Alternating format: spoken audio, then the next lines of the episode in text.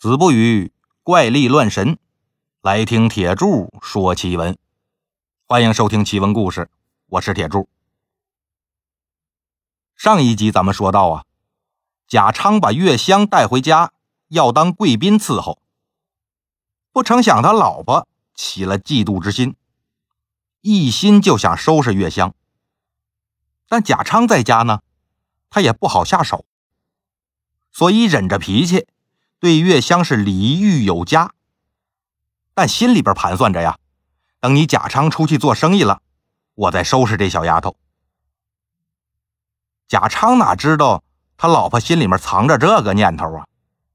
把月香和丫鬟安顿好之后呢，照例是出门做生意，但他这心里边啊，总惦记着月香，在外边碰上什么好布料啊、漂亮首饰啊，反正就是好东西吧。他就买了，托人带给月香。贾婆可没贾昌这好心眼儿，心说你个老王八总算是走了啊！现在这个家可是老娘说了算，我还能让你个小丫头片子翻了天吗？他就把管家叫来了，说：“我看那个跟着小姑娘来的丫鬟，天天也没什么事儿，咱家呀可不能养闲人，你给她找点事儿干。”什么劈柴火、挑水的，紧着让他干点儿，也给你们分担分担。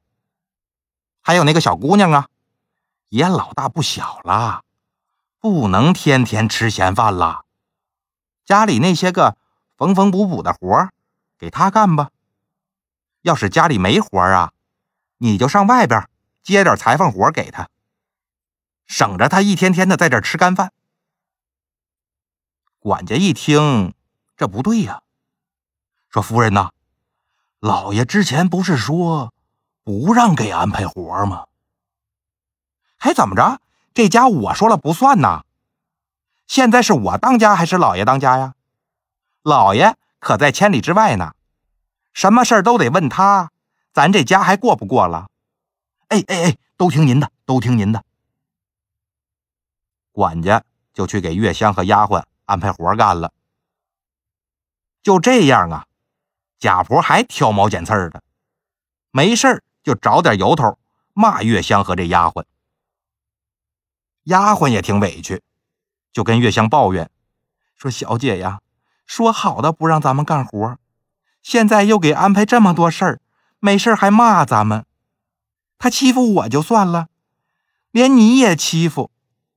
等贾老爷回来，咱得去告状啊。”月香听他这么说呀，赶紧就嘱咐他，说：“你可不能这样啊！当初贾老爷出钱买咱俩回来，原本也不指望他对咱俩有多好，怪只怪呢，咱们俩命不好，怪不得别人。你要是把这事儿跟贾老爷说了呀，那恐怕他这个家就得闹翻天了。贾老爷对咱有恩呐，咱可不能搅和人家呀！哎。”忍了吧。等过了两三个月呢，贾昌突然回家了。远远的就看见一个女人正在那挑水呢。仔细一看，这不月香的丫鬟吗？而且比刚来的时候黑瘦了许多呀。贾昌就把她叫住了，说：“我不是让你伺候小姐吗？谁让你出来挑水了？”赶紧放下，赶紧放下！我让别人过来挑。这丫鬟呢，眼泪汪汪的，就把那水桶放下了。贾昌正想多问几句呢，丫鬟记着月香的吩咐，抹了一把眼泪转身噔噔噔噔跑了。贾昌这心里挺奇怪呀。等回了家呢，就问他老婆说：“我不在这几个月。”石小姐和丫鬟怎么样啊？没事吧？他老婆说没事啊，都挺好的呀。贾昌这刚回来，事儿也多，所以也就没深问。等又过了几天呢，贾昌到朋友家里边溜达，回来的早了，一看他老婆没在房里，就溜溜达达的出来找。等他路过厨房的时候呢。正好看见月香那丫鬟从厨房里出来，右手啊拿着一大碗饭，左手呢一只空碗，碗上顶着一碟腌菜叶贾昌心说：“这饭一点荤腥都没有，我们家下人也不吃这个呀。他端这么个东西干嘛去？”他就一闪身，躲在暗处，然后就盯着这丫鬟。一看这丫鬟呢，最后走到石小姐的房里去了。贾昌就悄悄的走到房门前透过门缝往里边看，就看见月香啊。正就着那腌菜叶吃饭呢，这可把贾长气坏了。等晚上老婆回来了，啪一拍桌子：“我不是让你好好照顾石小姐和丫鬟吗？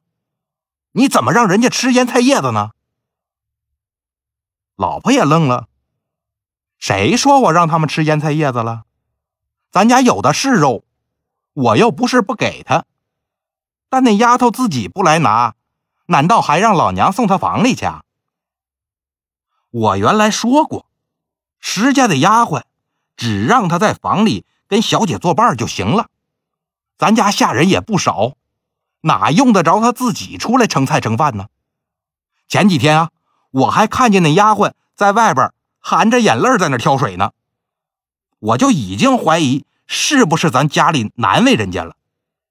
因为这事儿多呀，我也没深究。没想到你还真这么忘恩负义呀！你放着那么多荤菜不给他吃，反倒让他吃白饭。我在家都这样，等我出去的时候，估计他们呢都吃不饱饭。我说这次回来，看见他们又黑又瘦的，这都是你干的好事哟，别人家的丫头用得着你这么心疼啊？别以为我看不出来。你这是想养的白白嫩嫩的，收她当小老婆吧？放屁！你会不会说人话？既然你这么不讲理啊，那我也不跟你多说了。从明儿开始啊，我让管家每天另买一份肉菜给他俩，不用算在你这家用里头，省着抢了你的饭，你又不高兴。那那，那你爱怎么着怎么着，我不管。这贾婆啊，一拧身子上床躺下了。打这往后呢，贾昌家里边每天做两份饭菜，又嘱咐家里的丫鬟每天把饭送到石小姐房里头。石小姐和丫鬟的日子呀，这才好过起来。贾昌怕自己出去做生意之后呢，老婆又难为月香，索性就不出去做生意了，专心在家照顾月香。他老婆一看。贾昌这是铁了心要照顾月香啊，虽说这心里边不舒服，但大面上呢，倒也还过得去。一晃呢，月香就在贾家住了五年了，已经是十五岁的大姑娘了，也到了谈婚论嫁的年纪。贾昌就琢磨着呀，给她找个好人家，心说等把月香嫁出去了，那我就放心了，到时候。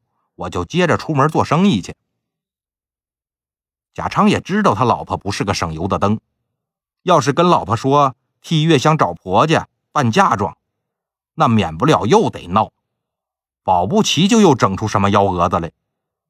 所以他也懒得跟老婆商量，就背地里托王媒婆给介绍介绍。这王婆介绍来介绍去，总是介绍一些个平头百姓。贾昌那看不上啊。